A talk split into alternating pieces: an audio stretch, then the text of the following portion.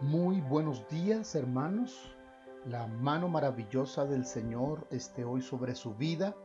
Crea en su presencia, en su bendición, en su gracia, quien todos los días nos, nos socorre. Así que este día saludamos a toda la Iglesia Cruzada Cristiana, a la comunidad del reino, a la Iglesia de la Promesa. Dios está en medio nuestro y nos bendice. Continuamos en este tiempo de búsqueda, de esperar, de aprender a batallar, de estar delante del Señor y de juntos combatir este gran eh, enemigo que ha eh, acabado con la vida de muchos a nivel mundial y que sigue causando estragos, no solamente en la salud, sino también en el área financiera.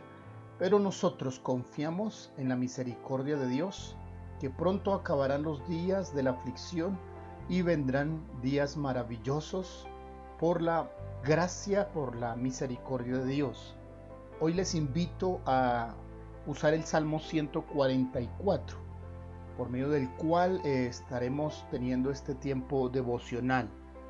Dice este salmo, bendito sea Jehová mi roca, quien adiestra mis manos para la batalla y mis dedos para la guerra misericordia mía y mi castillo, fortaleza mía y mi libertador, escudo mío, en quien he confiado, el que sujeta a mi pueblo debajo de mí, oh Jehová.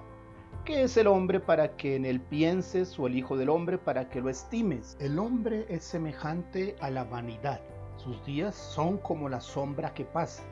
Oh Jehová, inclina tus cielos y desciende, toca los montes y humeen Despide relámpagos y disípalos, envía tus saetas y túrbalos. Envía tu mano desde lo alto, redímeme y sácame de las muchas aguas de la mano de los hombres extraños, cuya boca habla vanidad y cuya diestra es diestra de mentira. Oh Dios, a ti cantaré cántico nuevo, con salterio, con decacordio cantaré a ti.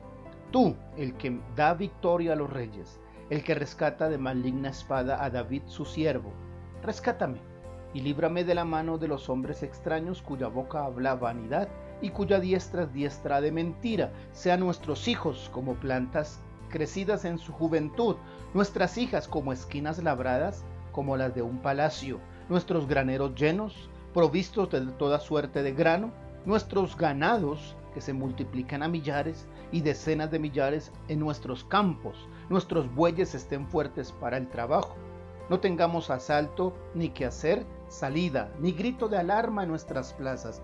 Bienaventurado el pueblo que tiene esto. Bienaventurado el pueblo cuyo Dios es Jehová. Esta oración pidiendo socorro y prosperidad es nuevamente un cántico de David, Salmo de David. Eh, David está pidiendo que el Señor le dé eh, fuerzas y estrategias para la batalla. Los primeros dos versos, David dice que es Dios el que lo enseña a hacer la guerra, a batallar, a enfrentar el enemigo. En segundo lugar, David hace una óptica de tanta misericordia de Dios para el hombre. Desde la mirada de Dios, eh, el hombre eh, es estimado ante los ojos de Dios eh, Dios no pasa por alto, no olvida, piensa en el ser humano, estima su descendencia. Eh, Job había hecho esta oración antes que David y Job en su oración también se pregunta, ¿qué es el hombre para que lo engrandezcas y para que pongas en él tu corazón y lo visites todas las mañanas y todos los momentos lo pruebes? Tanto Job como David eh, veían que Dios tenía misericordia y quería y quiere tratar la vida de cada hombre y pulirlo. Sin embargo, ante la óptica nuestra, el ser humano, su vida es muy rápida, muy corta y llena de vanidad.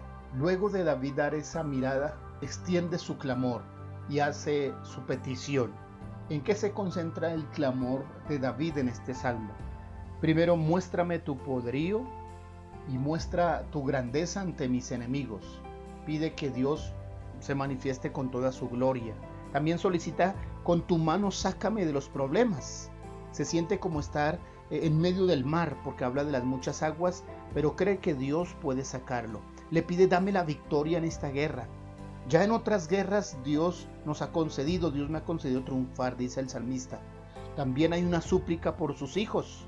Interesante, pide que sus hijos, varones, como plantas, sigan su crecimiento, su maduración, y que sus hijas, como las hermosuras del palacio, como la decoración del palacio, sean ellas. No solamente está pidiendo por su buen estado, sino por lugar de privilegio.